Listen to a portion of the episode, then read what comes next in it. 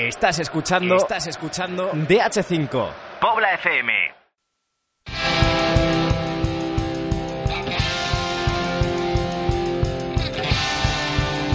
DH5 de Pobla FM. Escribimos el futuro.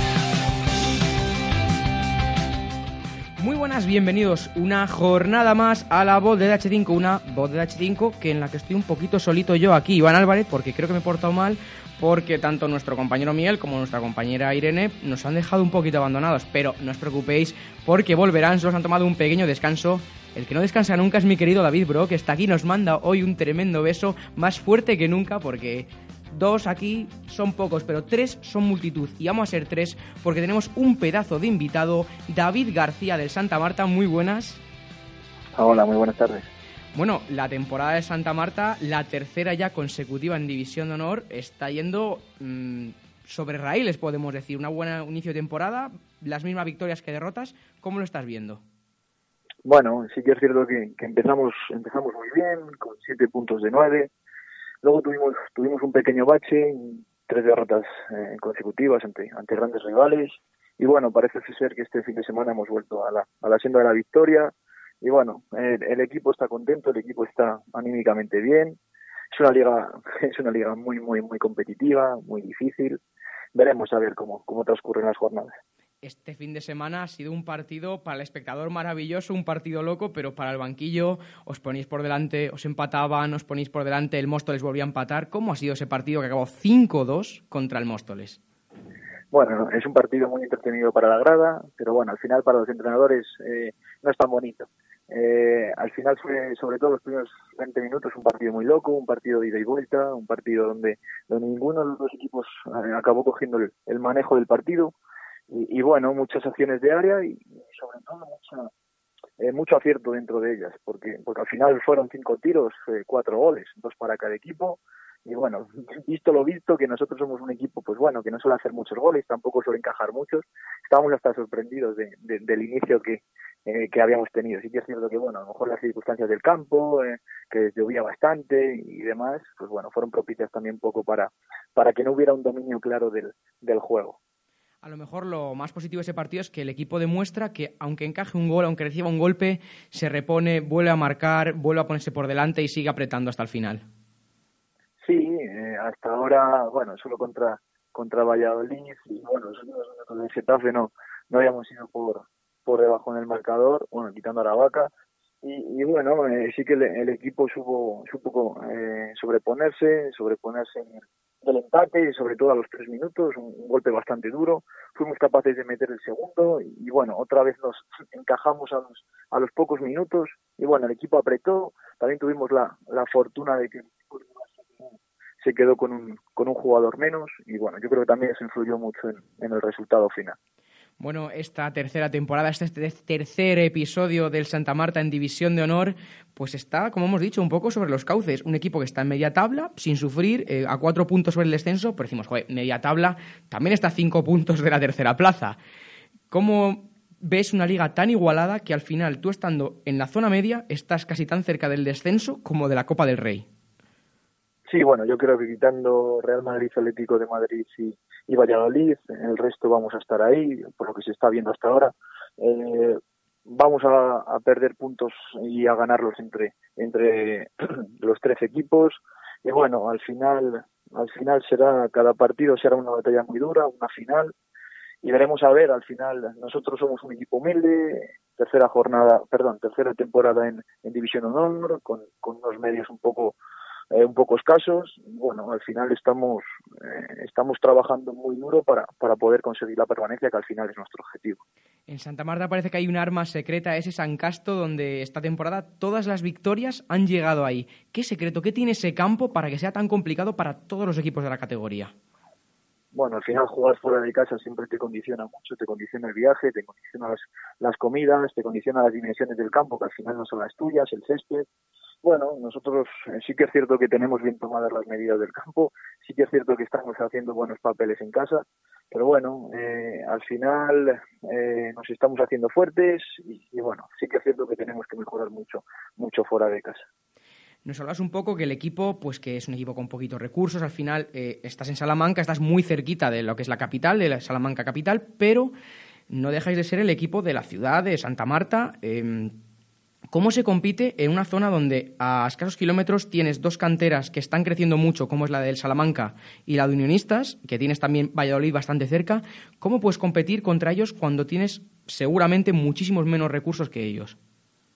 Bueno, al final Santa Marta lleva muchísimos años haciendo las cosas bien, desde, desde los prebenjamines. Hay una, una metodología muy buena dentro del, dentro del club, eh, unos grandes entrenadores, y bueno, al final eh, son muchos chicos de la cantera lo que lo que están jugando en División Honor. No es que fichemos 20, 20 jugadores por temporada, sino que bueno, sí que es cierto que hay gente que lleva a lo mejor 8 o 10 años y, que llega a División Honor porque bueno, porque se ha trabajado muy bien siempre en categorías inferiores.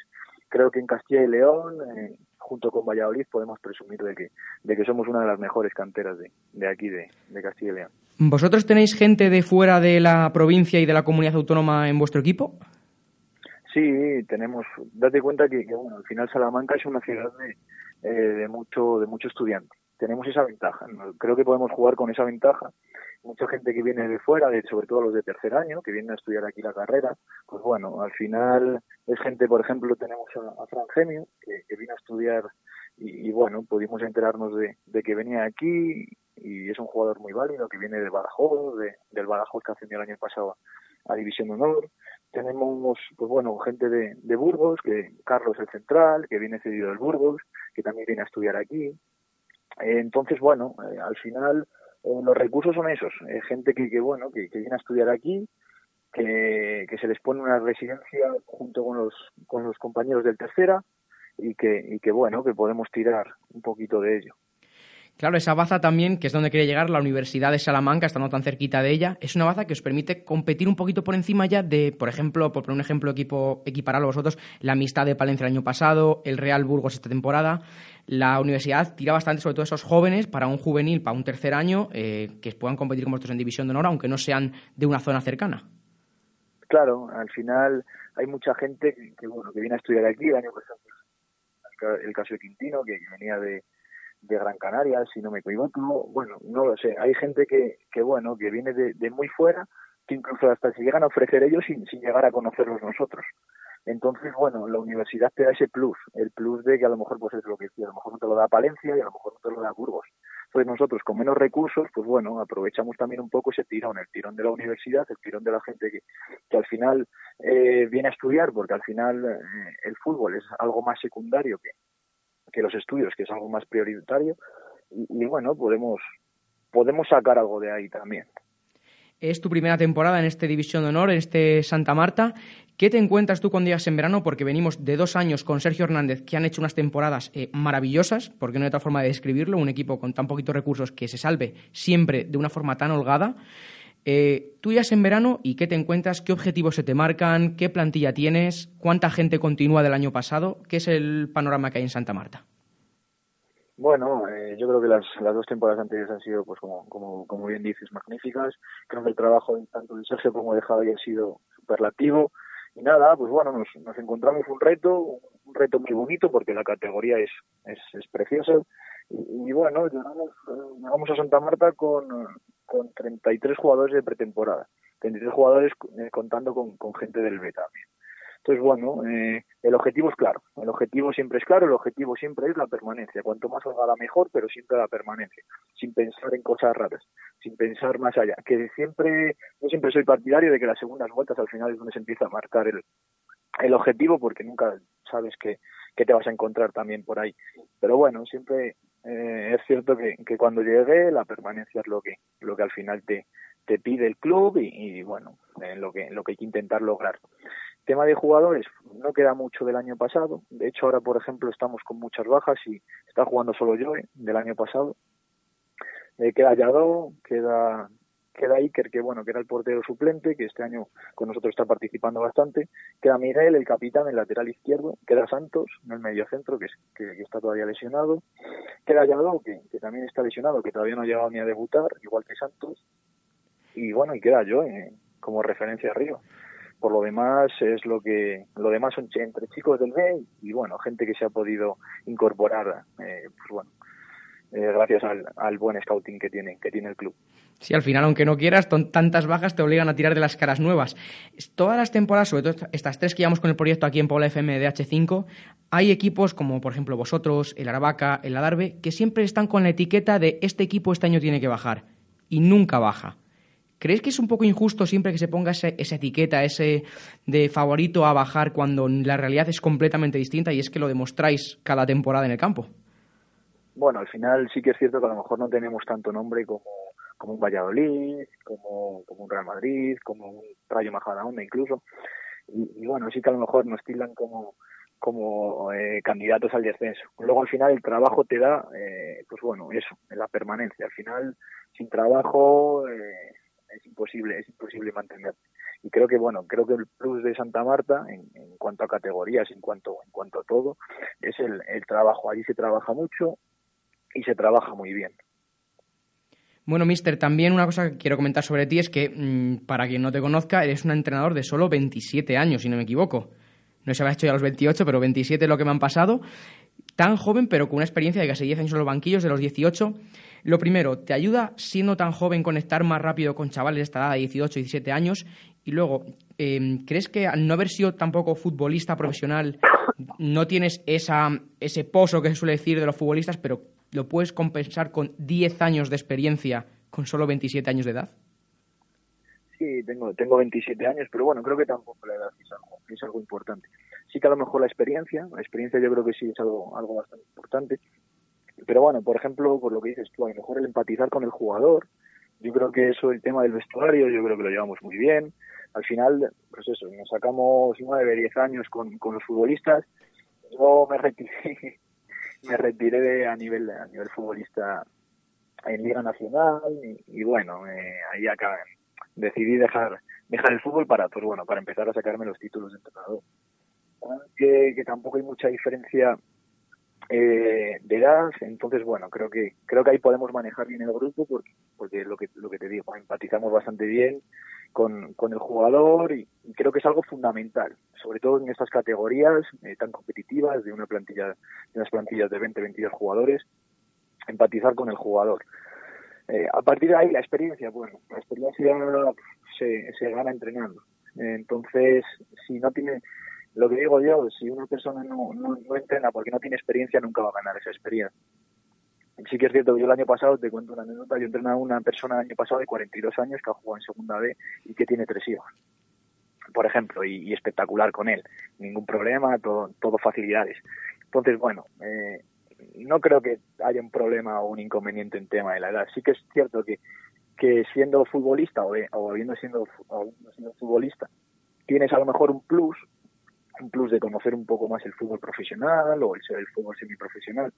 Pero bueno, poco a poco y, bueno, documentándonos, al final intentamos compensar esa, esa carencia. Pues mira, comentando eso que me dices que entraste un jugador de 42 años, eh, ¿qué es más fácil, con quién es más fácil conectar? ¿Con una persona a la que le sacas 10 años, que, te, que eres más, más, mayor que él por 10 años, o una persona que te saca a ti casi 20?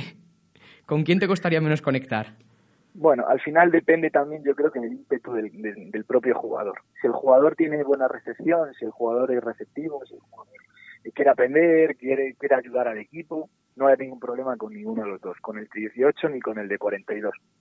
Y luego, bueno, ya, ya depende. Eh, sí que es cierto, a lo mejor te muestra un poco más de respeto una persona de 42 años que a lo mejor una persona de 18. Porque a lo mejor con una de 18 pues te muestra un poquito más de respeto eh, que una persona de 42. 42 te da a ti respeto decirle a lo mejor a lo mejor alguna indicación táctica o alguna cosa. Pero bueno, al final eh, se coge y, bueno, yo creo que, bastante bien. No creo que haya no creo que haya mucho inconveniente en, el tema de edad, pero sí en el tema de, la actitud por por recibir instrucciones o, por pues bueno por, estar a disposición del equipo o no del propio jugador. Hoy nos hubiera gustado también tener aquí en directo a nuestro compañero Ricardo Alonso Bartol, que es nuestro cronista del Santa Marta en Pobla FM y además tiene la página Sal Deporte para informarse de cualquier cosa del fútbol salmantino. Pero al no poder estar en directo nos ha mandado una pregunta que le que gustaría que te hiciéramos. Quiero que la escuches. Es un poquito sobre las lesiones que has comentado, pero a ver cuál es tu opinión. Aquí te dejo con él. Muy buenas, Garci. Como ves, no te libras de mí ni cuando vas a la radio. Mis preguntas van acerca de eso que tantos quebraderos de cabeza te está dando durante toda la temporada, las malditas lesiones. La primera de ellas es cómo se gestiona que este año, en el que tienes una plantilla relativamente larga, jornada sí y jornada también, te está tocando completar la convocatoria con futbolistas del juvenil B. Y aunque no soy muy fan del fútbol, del fútbol ficción, pero teniendo en cuenta que entre los lesionados están teóricos titulares, que además son quienes contaban con una experiencia mayor en la división de honor, ¿dónde crees que podría estar el Santa Marta en caso de tener disponibles a Santos, Gonzalo, Yadó, David Gende e incluso Miguel, que sí que ha podido jugar algún partido? Bueno, creo que creo que al final las plantillas son largas por eso, porque siempre puedes contar con, con alguna lesión, hay jugadores que vienen lesionados de, de otros años, perdón, del, año pasado. Bueno, yo creo que, que hemos sacado 10 puntos, eh, siendo 15, siendo 18 o siendo 22.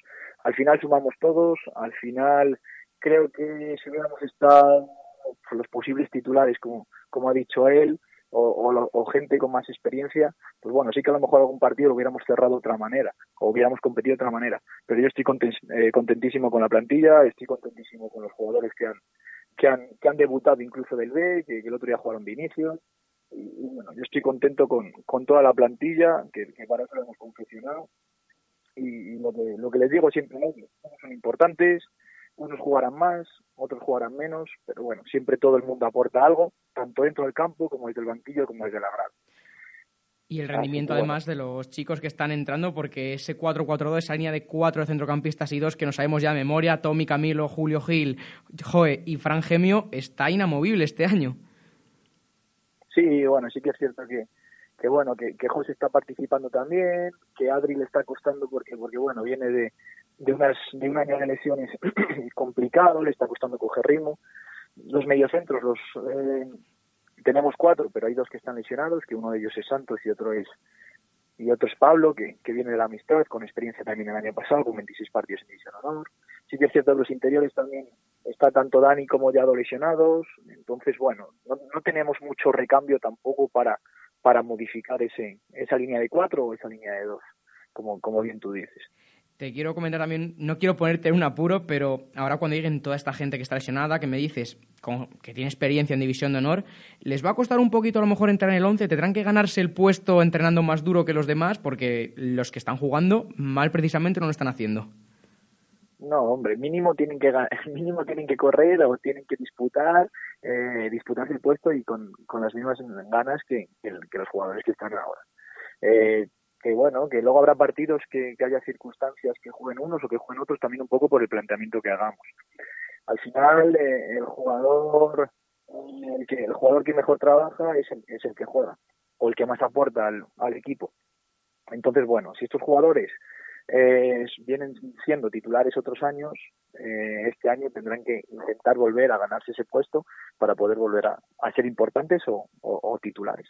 Lo mejor es que... Sigue, sigue, perdona. No, no, no, está ahí. Ah, lo mejor es que siempre haya esa competitividad y, es lo que esperamos que todas las bajas lleguen lo antes posible y vuelvan al equipo. Hablábamos antes de que en casa sois mm, espectaculares, tres victorias de cuatro posibles, pero fuera de casa parece que al equipo le está costando un poquito más. Solo un empate, dos derrotas. ¿Cómo queréis trabajar para eso? Lo dices tú que viajar, el viaje condiciona mucho.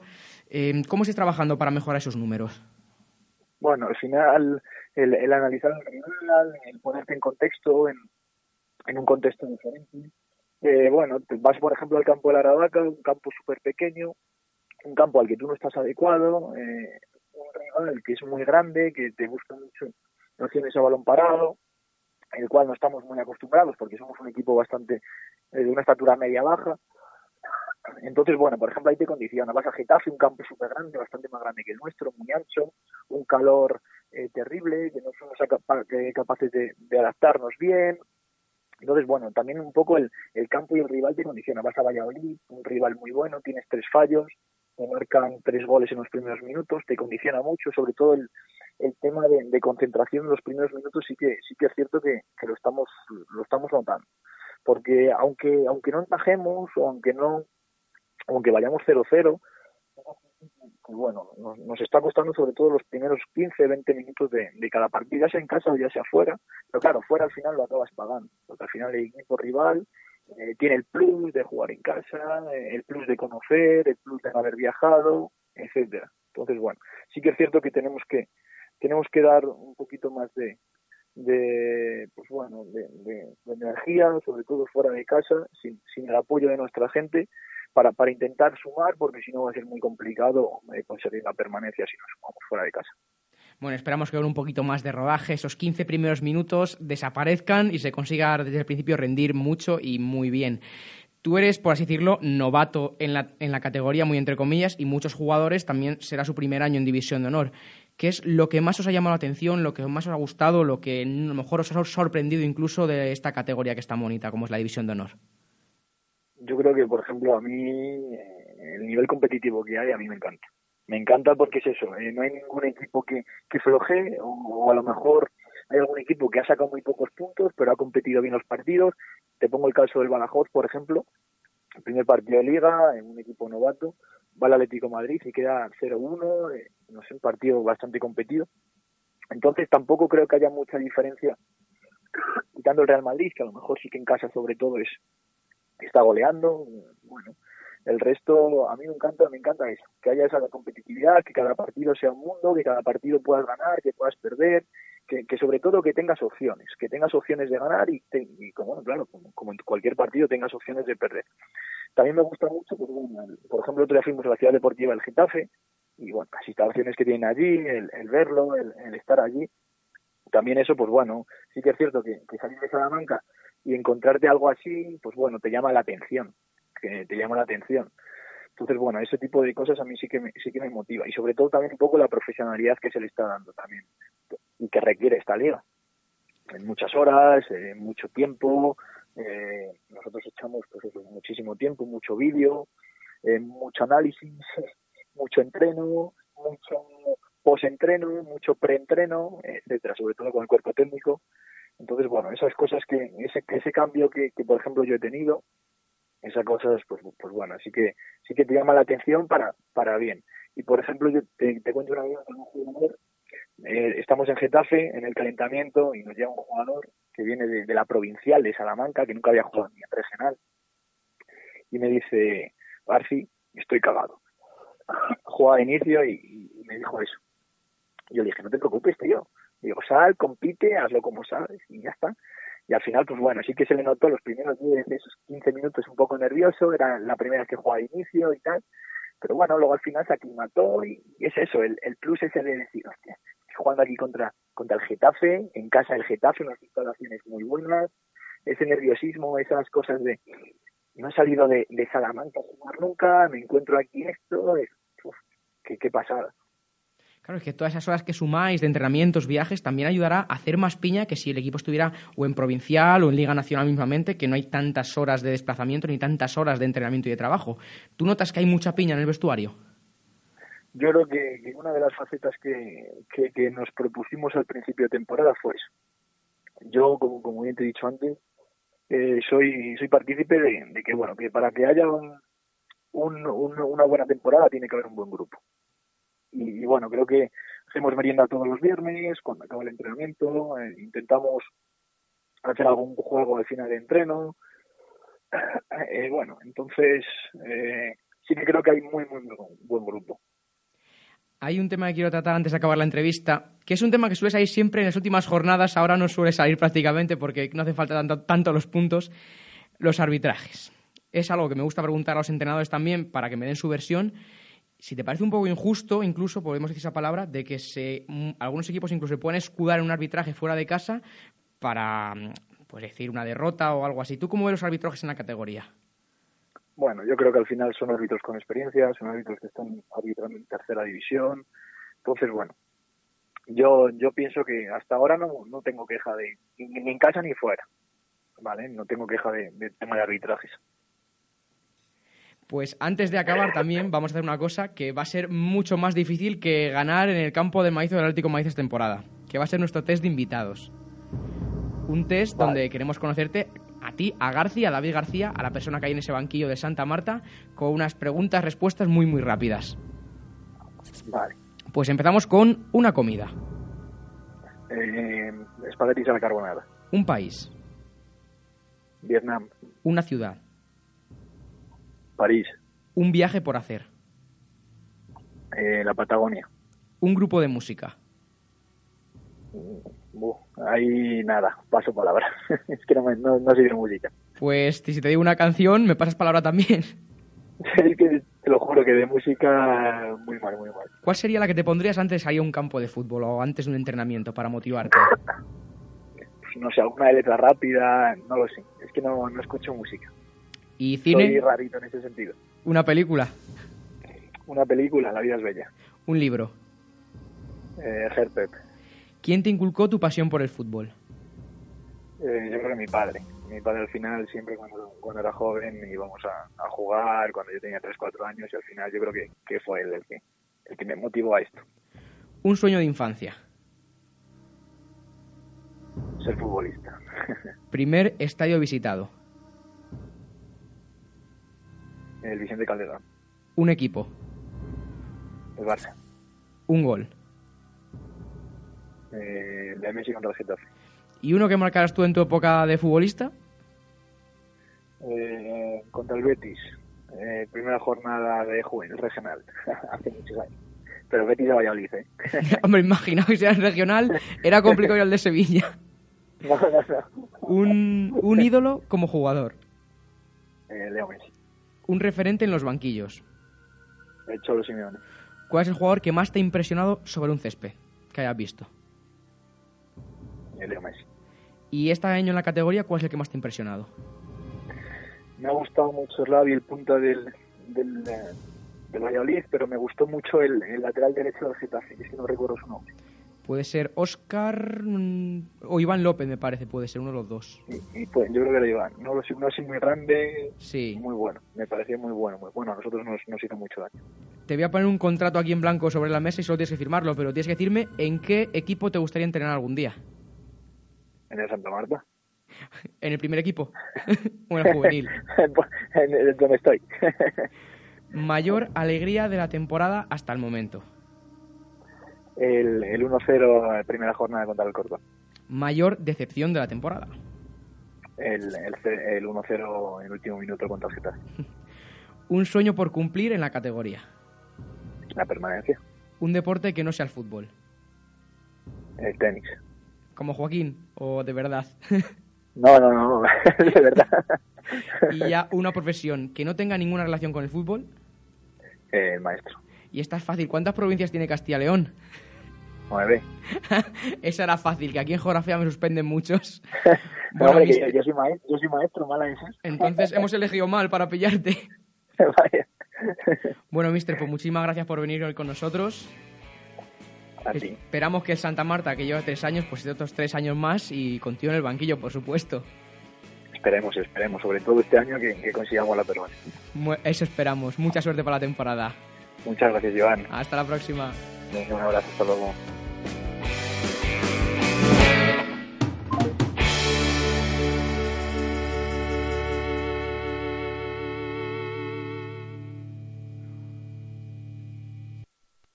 DH5 en Pobla FM. Pobla FM.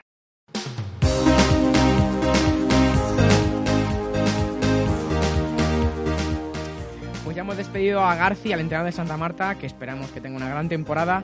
Y hemos dicho que estamos solitos, pero no, no, no, no, no, no. Acaba de entrar por la puerta de este estudio. ¿Quién ha entrado? Irene Hola. Justrer, muy, buenas, buenas. tardes, ¿qué tal? Te hemos esperado, ¿eh? Te hemos Muy esperado bien. porque... Muchísimas gracias. Lo bueno es hacer esperar, ¿no? Hombre, por favor. Pues cuéntanos qué ha pasado esta jornada y qué protagonistas tenemos. Lo bueno es lo que llega ahora. Vamos a escuchar a los protagonistas de esta séptima jornada. Miguel Sánchez Lorenzo nos trae a Gary, el entrenador del Getafe que ganó en Vallecas por 0 a 1 ante el Rayo de Mista. Y Jesús López nos trae a Rentero, el capitán del Leganés, que ganaron 2 a 0 al Aravaca. Nos atiende Gary, entrenador del juvenil del Getafe. ¿Qué tal? Muy buenas tardes. Buenas tardes. Victoria muy importante y también sufrida en casa del Rayo Vallecano. Sí, bueno, normal también sufrir aquí. Aquí el Atleti perdió, por ejemplo, es un buen equipo y es normal que suframos. Pero lo importante es la victoria y otra vez la puerta cero, que es fundamental. He visto un Getafe muy sólido que ha salido muy enchufado desde el primer minuto, tanto que en el 4 ha llegado el primer gol. Sí, hemos tenido aparte de esa alguna más al principio, para haber ampliado un poco la ventaja. Luego el balón ha sido del rayo, pero bueno, tampoco nos importaba. Teníamos claro que podía pasar y, y nos hemos agrupado bien y creo que no hemos concedido ocasiones, salvo en la segunda parte una muy clara, un mano a mano de Ares. Pero quitando eso, yo creo que no han tenido ninguna ocasión más en el partido. Eso te iba a comentar precisamente que no habéis dejado que el Rayo se sintiese cómodo en su terreno de juego. Sí, bueno, sabíamos de su potencial y nosotros de nuestras virtudes también. Nosotros somos un equipo que, que apuesta por el orden y por el trabajo y los chicos se han dado cuenta de eso y están convencidos de ello. Y bueno, la prueba la tienes en el último, los últimos cuatro partidos, no hemos encajado gol. Es verdad que no marcamos muchos, eh, aunque sí generamos ocasiones, no marcamos, pero bueno, mantener la portería cero ellos saben que es fundamental en esta categoría. Este Getafe saca mucho valor de cada gol que mete, ahora en casa, partido importante, también duro. Sí, pues duro, igual de duro, más si cabe, pero bueno, ahora con mucha confianza. Después de, de 12 de 12, pues date cuenta que la confianza que tenemos ahora mismo es máxima. Entonces el, el Atleti si, si, si quiere llevar los tres puntos de Getafe va a tener que sudar y, y mucho. ¿Y qué ha pasado? La anécdota del partido ahí en la, en la banda, un baile de, de petos, ¿qué ha pasado con el segundo entrenador? No lo sé, yo eso no sé, eso no, no llego a encargarme de los petos que traemos o no traemos. Pero Pues parece color, ser, supongo, sí, ¿no? parece ser que hay que calentar con los petos todos del mismo color, no vale que sean petos de dos colores, algo así, pero bueno, es un- seguro que los teníamos aquí porque venimos con 100.000 petos, 100.000 camisetas de portero y bueno, pues lo que pasa es que durante el partido pues se han puesto un poco nerviosos y eso ha sido lo que ha pasado. Seguro que sí. Pues nada, muchísimas gracias Gary, a disfrutar de la victoria y a preparar bien el siguiente partido. Muchas gracias, gracias a vosotros. Las palabras de Gary, entrenador del juvenil del Getafe, que ha ganado 1 0-1, mejor dicho, en el campo número 4 del Rayo Vallecano. Estamos con Rentero, capitán del Leganés. Capi, eh, buena victoria, hoy 2-0 en casa. ¿Con qué sensaciones salís? Bueno, pues eh, nos ha faltado un poco de gol, pero al fin y al cabo pues han salido las cosas y nada, un 2-0, que podrían haber sido más, pero, pero bien. Estáis haciendo de vuestra casa un auténtico fortín. Aquí solo ha ganado el Alcorcón muy al final, pero estáis muy fuertes este año en casa. Sí, bueno, esperemos, de eso va jugar en casa, ¿sabes? Tienes que ganar todos los partidos, intentarlo, todos los equipos son duros y más en casa. Y pues nosotros lo mismo, tenemos que ser lo más duro posible aquí y no dejarnos puntos. La semana que viene precisamente visitáis a uno de los equipos más duros y más cuando es fuera de casa, el Valladolid. ¿Cómo afrontáis eh, la próxima jornada? Pues nada, tenemos que ser un conjunto ahí unido, equipo y nada, hacer lo que nosotros sabemos jugar y nada, a ver, por detalle se decidirá todo. Capi, gracias y suerte para lo que queda. Muchas gracias.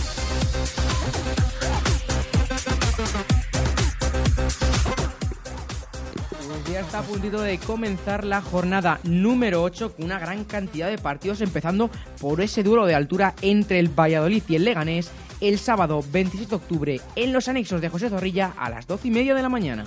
Ya por la tarde a las 4 en el municipal Valle de la Oliva se enfrentarán Rayo Majadahonda y Santa Marta. A las 4 y media, en principio en vereda de Ganapanes, jugará el Adarve y el Atlético de Pinto. Fijo, fijo que si se juega en los campos de fútbol Iker Casillas a las 6, atención, y 5 de la tarde, repito, a las 6 y 5, eh, se enfrentarán Móstoles y Badajoz. Vamos a la jornada dominical con ese Burgos Alcorcón en el Luis Pérez Arribas a las 12 de la mañana. Media horita más tarde, 12 y media, en el Antonio Sanfiz, el Aravaca recibirá al Rayo Vallecano. En la ciudad deportiva de Getafe viviremos un partidazo a las 4 de la tarde entre el Getafe y el Atlético de Madrid. Cerrarán la jornada Real Madrid y Extremadura en la ciudad deportiva Real Madrid a las 5 de la tarde.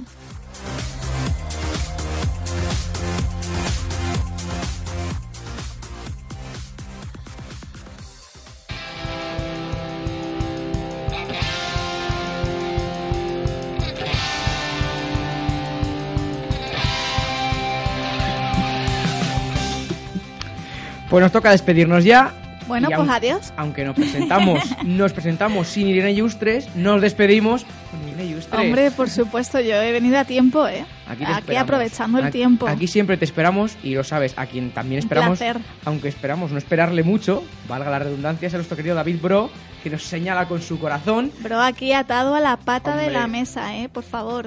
No faltes nunca. No nos puede faltar porque nos hunde el programa si nos falta. Eso es. Nos El escuchamos. Nos escucharemos la semana que viene. os Espero yo también aquí, Iván Álvarez. Hasta la próxima. Adiós.